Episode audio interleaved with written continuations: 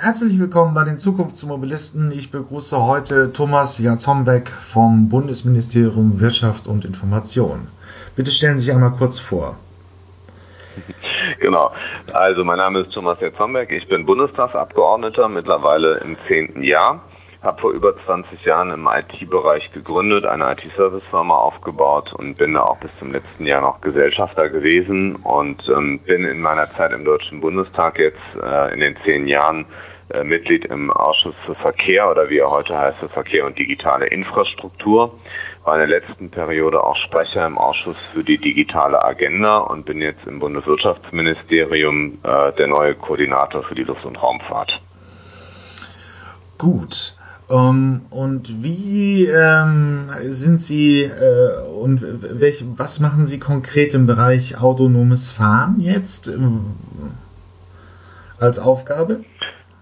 Also beim autonomen Fahren haben wir im Bundestag in, äh, in der letzten Periode ähm, die Gesetzgebung ein Stück verändert, um die Haftungsregelungen besser zu machen, auch über die Frage, ob man seine Hände vom Lenkrad ähm, entfernen kann und haben dann ersten gesetzgeberischen Aufschlag gemacht, um zumindest mal das Fahren Level 3, Level 4 zu ermöglichen und werden sicherlich uns auch nochmal erneut mit der Fragestellung auseinandersetzen, wie man dann autonomes Fahren Level 5 ähm, regulatorisch auch erlaubt. Und in dem Zusammenhang gibt es eben auch dieses Weltabkommen, äh, in dem auch festgelegt wurde, beispielsweise, dass der Fahrer unentwegt äh, aufmerksam sein muss für sein Fahrzeug und das Fahrzeug steuern muss und auch das Wiener Weltabkommen, so heißt das Ding, ähm, haben wir ja auch in der letzten Periode modifiziert, um autonomes Fahren zu ermöglichen.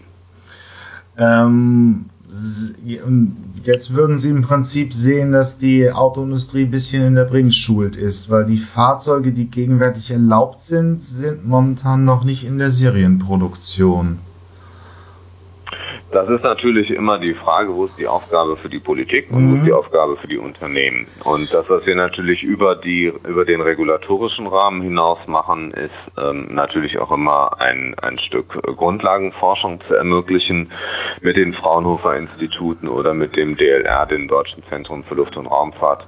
Da wird auch viel an Basistechnologien entwickelt, aber am Ende ist es dann natürlich schon auch die Aufgabe der Hersteller, ähm, diese Dinge in die Fahrzeuge einzubauen und ähm, am Ende halt eben auch die Kunden dafür zu gewinnen, sowas zu kaufen. Okay. Ähm, viele empfällt man ja schon, wir hätten einen gewissen Rückstand gegenüber den Amerikanern. Das sieht selbst Hubert Dies, Vorstandsvorsitzender von Volkswagen, so. Ähm, dort sehen wir auf jeden Fall ja jetzt schon dieses Jahr oder im Beginn nächsten Jahres diese 62.000 Fahrzeuge von Google. In Deutschland ist dieses Tempo weitaus geringer. Ähm, aber welche Horizonte haben Sie so? Wann wird da ein größeres, wann wird ein, na sagen wir mal, wann beginnt ein wirklich ernsthafter Markthochlauf so aus Sicht der Bundesregierung? Ich weiß gar nicht, ob dieses Wort Markthochlauf heute noch angemessen ist. Wir sehen ja eher äh, Verläufe, äh, Marktverläufe in Form dieses Hockeyschlägers. Ja. Dass sie halt Technologien haben, die lange entwickelt werden und irgendwann kommt so ein Punkt, wo sich das auf einmal sehr schnell verbreitet. Und das ähm, haben wir bei vielen digitalen Technologien in den letzten zehn Jahren erlebt. Und ich kann mir auch vorstellen, dass es hier ähnlich sein wird.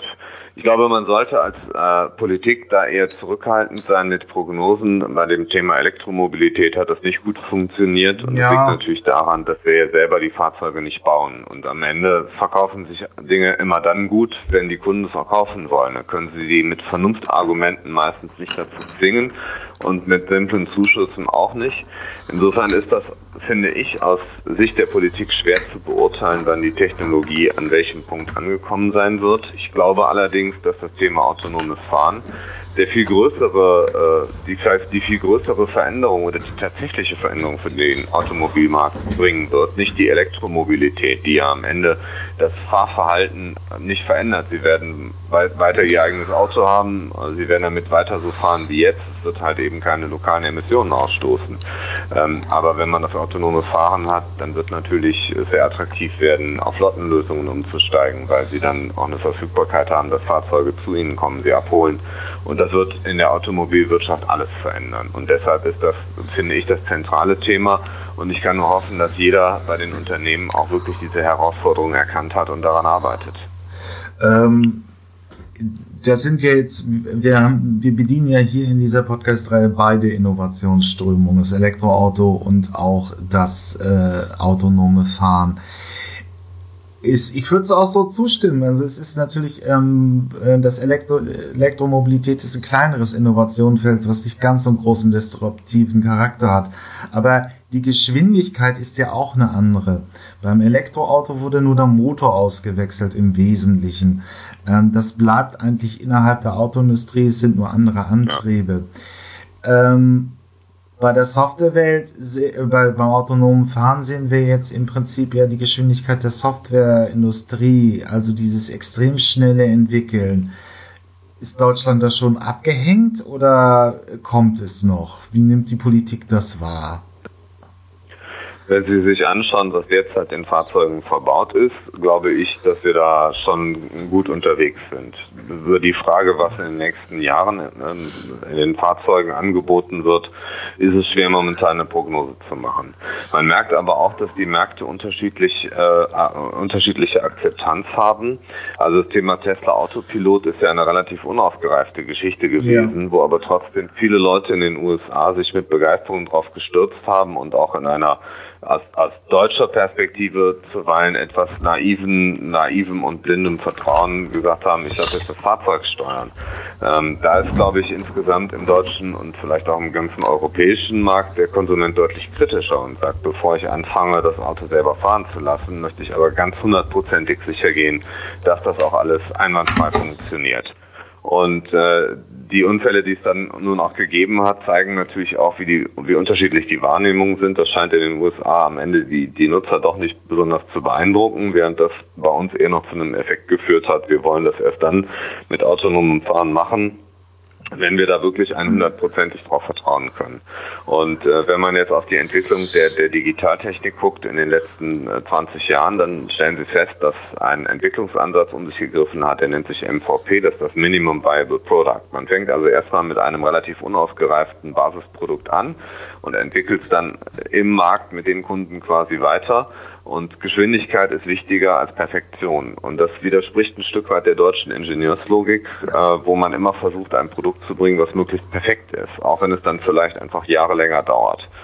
Und äh, jetzt jetzt treffen diese beiden Kulturen aufeinander und ich bin mal gespannt, was passiert. Denn ich kann mir vorstellen, dass wenn die gleiche Kultur auch bei amerikanischen Produkten angezeigt wird, dann wird man wahrscheinlich noch mehr Unfälle sehen, wenn diese Techniken jetzt auch bei den Waymo-Autos in eine große Zahl gegossen werden.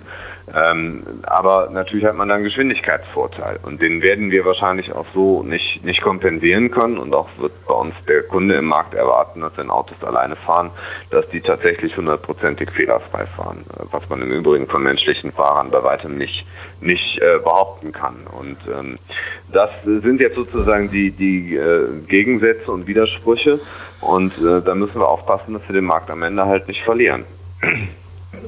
Äh, das ist die Sicherheitsfrage. Sie ist ja in Deutschland auch sehr stark dominierend. Also in großen Talkshows war es ja bislang immer das Thema, äh, das Trolley-Problem oder diese verethischen, moralischen Debatten, die man darüber führt. Aber da kommen wir jetzt zum Pudels Kern. Wann ist denn ein autonomes Fahren sicher? Also ähm, welche Kilometerangaben oder welche Testkilometer erwarten Sie praktisch, die gefahren werden? Wird ja erstmal die Frage sein, an, in welchen Bereichen wird autonom gefahren. Und wenn man auf einen Bereich guckt, der sicherlich sehr attraktiv ist für autonomes Fahren, dann ist es der Lkw-Bereich. Ja. Denn da legen sie sehr große Strecken zurück auf eigentlich relativ überschaubaren Verkehrskonstruktionen, nämlich auf Autobahnen.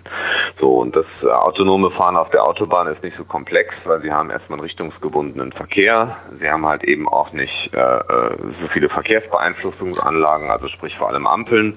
Sie haben insbesondere eben auch keine externen Verkehrsteilnehmer von ihren Autos, nämlich Fußgänger, Radfahrer, die das halt sehr komplex machen und äh, deren Verhalten auch sehr komplex äh, in der Prognose für Maschinen ist. Äh, das heißt, wir haben da ein Feld, was relativ äh, relativ gut beherrschbar für Algorithmen ist und ähm, insofern ich bin mal gespannt, wann wir da selbstfahrende LKWs sehen, die zumindest auf der Autobahn entlangfahren. Das sind Dinge, von denen ich glaube, dass sie auch relativ bald kommen können und dass sie auch relativ fehlerarm passieren. Denn ähm, am Ende ist das so, wenn Autos auf der ähm, Autobahn kollidieren, wenn es jetzt nicht völlig äh, irrsinnige Geschwindigkeiten sind oder ganz ungünstige Konstellationen, sind ja auch nicht so gefahrgeneigt äh, wie Ko Kollisionen zwischen. Jo, hier ist das Ende erreicht diese Episode aus der Podcast-Reihe die Zukunftsversion. Hier endet der freie Teil. Weiter geht's auf meinen Webseiten ähm, elektroauto.org slash Zukunftsmobilisten oder ähm, automatisiertes Auto.de slash Zukunftsmobilisten. Da kann man sich die vollständigen Interviews äh, gegen eine kleine Gebühr anhören. Ich habe auch eine Staffelung drin, also Menschen im AG 1 und 2 Bezug zahlen weniger als auch Studenten und Doktoranden. Schüler sind auch günstiger. Ja, ich freue mich aufs nächste Mal, wenn es wieder hier bei den Zukunftsmobilisten ein neues Interview gibt. Bis dann, tschüss.